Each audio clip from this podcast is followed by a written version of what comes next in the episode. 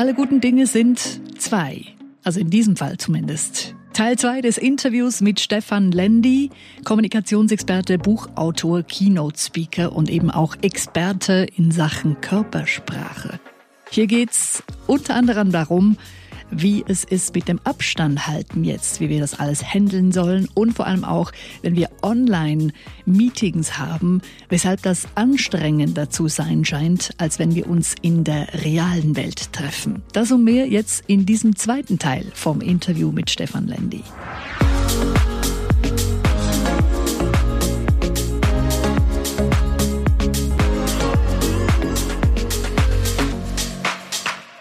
Es wird endlich wärmer, schöner, länger hell. Der Sommer kommt und wir sind dazu angehalten, möglichst in vielen Situationen eine Maske zu tragen.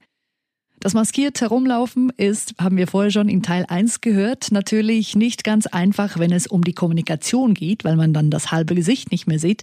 Jetzt wird es allerdings ja noch ein bisschen erschwert, Stefan, weil wir nämlich, wenn es Sommer ist, auch häufig ja Sonnenbrillen tragen. Also ist eigentlich das ganze Gesicht abgedeckt. Da wird es dann richtig schwierig mit der Kommunikation.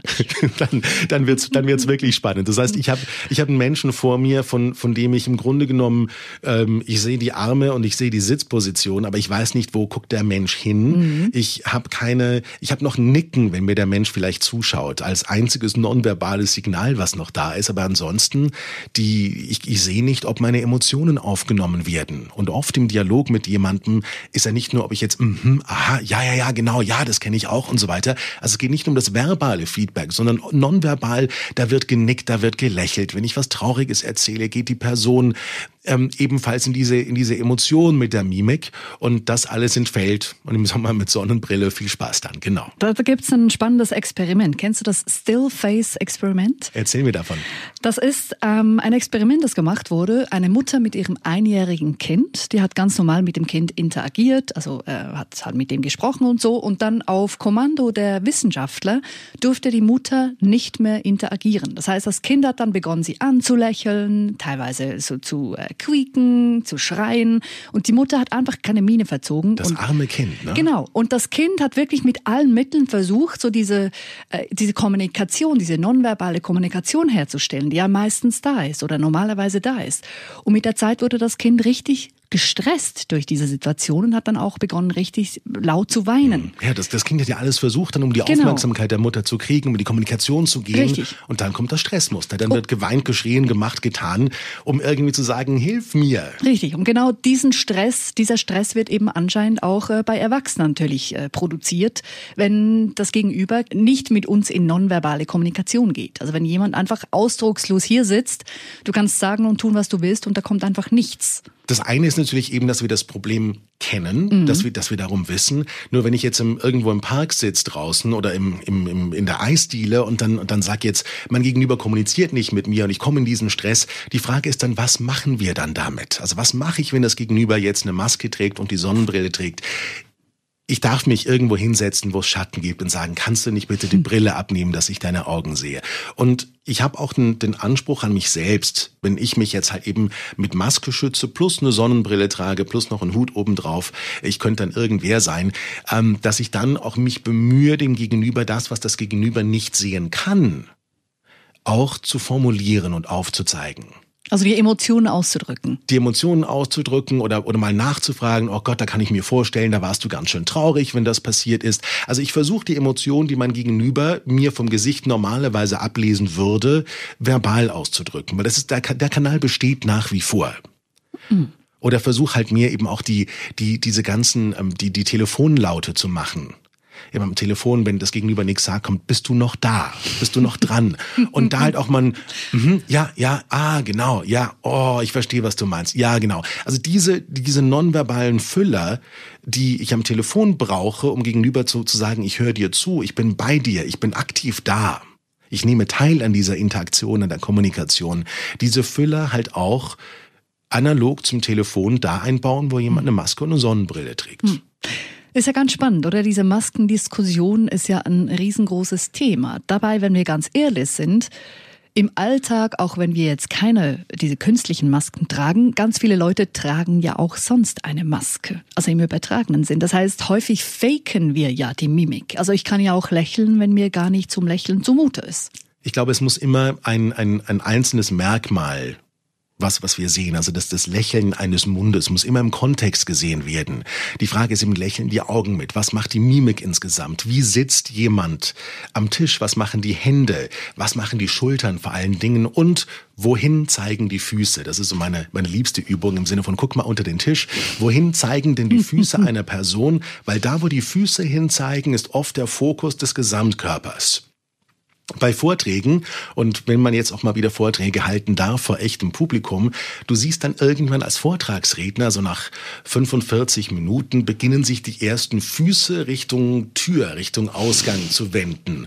Und dann, dann kommt so das Gefühl auf, okay, der eine müsste mal auf die Toilette, der nächste müsste einen Anruf tätigen. Wenn du dann sagst, ich will jetzt unbedingt noch meine Kernbotschaft damit reinpacken, nein, lass Zu es spät. besser bleiben, sondern ja. geh aufs Publikum ein und sag, also jetzt nicht sagen, hey, ich sehe eure Füße gehen, gehen Richtung Tür, äh, Frau Müller, Sie müssten mal aufs Klo, Herr Meier, Sie brauchen eine Tasse Kaffee und da ist noch ein wichtiger Call, der gemacht werden muss, sondern einfach sagen, also ich, ich bräuchte mal eine Kaffeepause mhm. von ein paar Minuten, auch um alles mal zu verdauen. Wie seht ihr das? Und das Publikum strahlt dich an und sagen, hey, jawohl, geht mir genauso.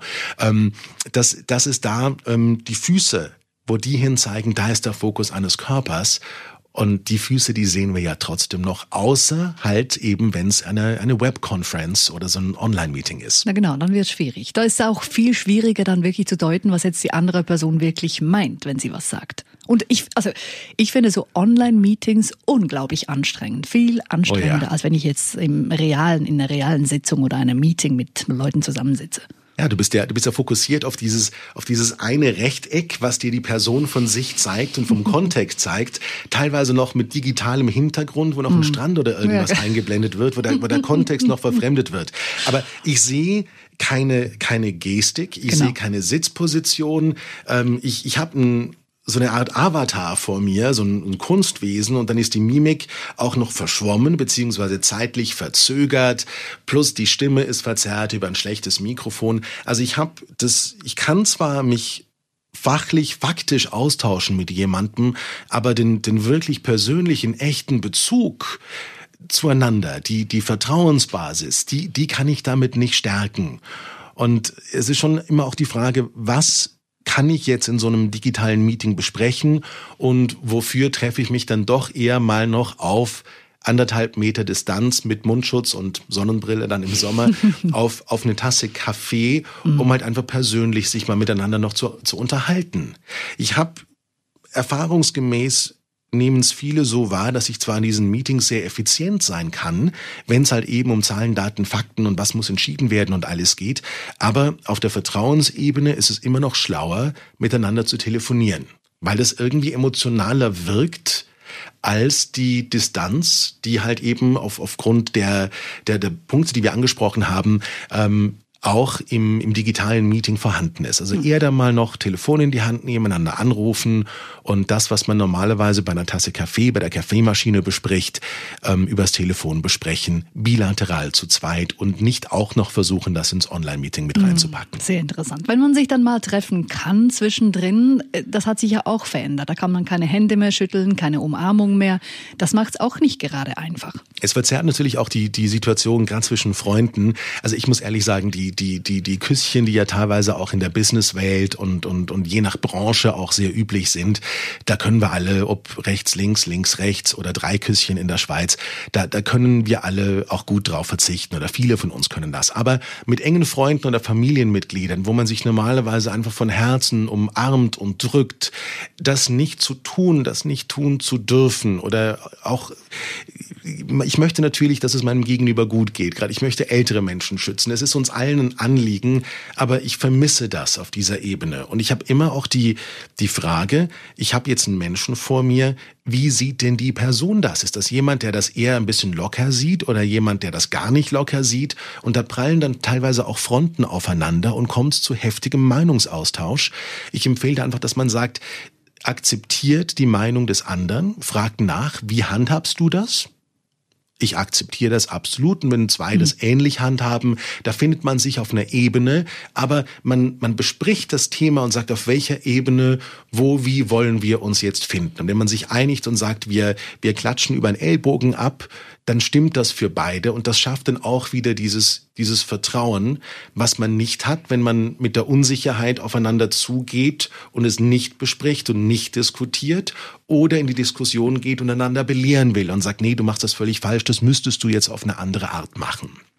Also Kommunikation wird so oder so viel wichtiger jetzt in diesen Zeiten. Auf jeden Fall. Ich glaube, die, es gibt ja die, die Auseinandersetzung, dass man sagt, es ist Physical Distancing und nicht Social Distancing. So ist es tatsächlich. Ich habe ja trotzdem das Bedürfnis, auf den Menschen auf mein Gegenüber genauer einzugehen, da nachzufragen, wie es dem Menschen geht und, und muss einen Weg finden, das, was ich normalerweise halt über den Körper, äh, über Berührungen ausdrücke, das auf eine andere Art auszudrücken. Und gerade die Menschen, die, die, die sehr haptisch sind, die, die es auch brauchen, andere Menschen ähm, zu spüren, zu drücken, lieb zu haben und so weiter, was völlig okay ist. Auch nur schon das Händeschütteln sind ja Berührungen. Und das gibt mir auch viele Informationen über einen Menschen. Wie ist der? Wie tickt der? Ist mir der sympathisch? Ja oder nein? Vertraue ich dem? Vertraue ich dem nicht? Und da fallen ganz viele Informationen auch weg. Und das schafft zusätzliche Unsicherheiten. Ich glaube, dessen muss, muss man sich auch bewusst sein, mhm. dass gewisse Menschen, die, die eher haptisch orientiert sind, auch mehr Zeit brauchen, um zu jemandem Vertrauen aufzubauen in dieser Zeit und auf eine andere Art dieses Vertrauensgefühl wieder erlangen oder stärken müssen oder abholen müssen, als sie das normalerweise mit einer Umarmung tun. Bei meinen Freunden, ich weiß, Aufgrund der Umarmung oder des Handshakes weiß ich, wie es der Person geht. Mhm, genau. Und das fällt momentan weg. Mhm. Und übrigens ein spannendes Interview zum Thema Berührungen habe ich auch gemacht für Unplug the World mit Rebecca Böhme, eine Wissenschaftlerin, die sich eben mit diesem Thema auseinandersetzt. War, glaube ich, Folge 28, wenn es mir richtig ist. Da höre ich doch mal rein. ähm, als letzte Frage noch eben, wir haben das Maskenthema angesprochen. Gibt es eigentlich auch positive Auswirkungen oder eine positive Sichtweise auf diese Masken, wenn es jetzt um Kommunikation geht? Also hat das auch Vorteile in irgendeiner Weise? Ich glaube, es zwingt, es zwingt gerade uns, je nach gerade im, im Westen, wir sind, wir sind ja sehr, sehr starke Verpackungskünstler teilweise, wenn es, ähm, wenn es um, um Feedback geht auch. Und man versucht dann anhand der Mimik jemanden zu suggerieren, implizit, dass denn etwas nicht ganz so toll war und und und. Die Schweizer sind da noch ein bisschen extremer als äh, als als die Deutschen, um da mal ganz, um da mal ganz generell zu zu pauschalisieren genau. äh, und Ebenso zu nicht, nicht ich, nicht ich krieg ein Bier, sondern könnte ich vielleicht ich bitte noch ein Bier ja, Wäre es denn möglich, so. wenn es Ihnen denn nichts ausmacht, dass Sie mir bitte äh, ein Bier bringen würden, aber nur, das muss ja auch nicht genau. sofort und so weiter. Genau. genau. Das, die, die klassisch schweizerische Verpackungsart und, und da halt auch mal zu seinen Emotionen zu stehen. Also mhm. nicht das Gefühl zu haben, mein Gegenüber erkennt ja dann die Emotionen und liest dann nonverbal und wird dann schon richtig verstehen. Nein, momentan ist dem nicht so. Also bitte sagt, wie es euch geht, sagt, wenn euch etwas nicht passt, findet einen anständigen Weg, das zu kommunizieren, der das Gegenüber nicht verletzt. Aber ähm, ich, ich glaube, es, es kommt zu einer, zu einer neuen Art von Höflichkeit gepaart mit Direktheit im, im gegenseitigen Umgang. Und das finde ich an sich etwas, äh, etwas sehr Schönes, dass man seine Bedürfnisse ausdrückt, seine Erwartungen ausdrückt und, und beim Gegenüber auch nachfragt. Ja, können wir viel lernen in der jetzigen Zeit. Es ist eine spannende Zeit und ich glaube, vieles bewegt sich momentan überall auf dem Planeten, in den verschiedensten Kulturen, zwischen den, den Menschen, die sich näher sind, zwischen jenen, die weiter weg sind und, und die, die Kommunikation wird komplett umgekrempelt im Moment. Und das ist ein, ein sehr spannender Prozess und ist eine wunderbare Lernerfahrung, wenn man denn die Offenheit sich selbst gegenüber und die Offenheit auch dem, vom Gegenüber auch wirklich hat und, und sich auch mal etwas traut. Und gespannt ist natürlich auch zu sehen, wohin sich das Ganze entwickelt.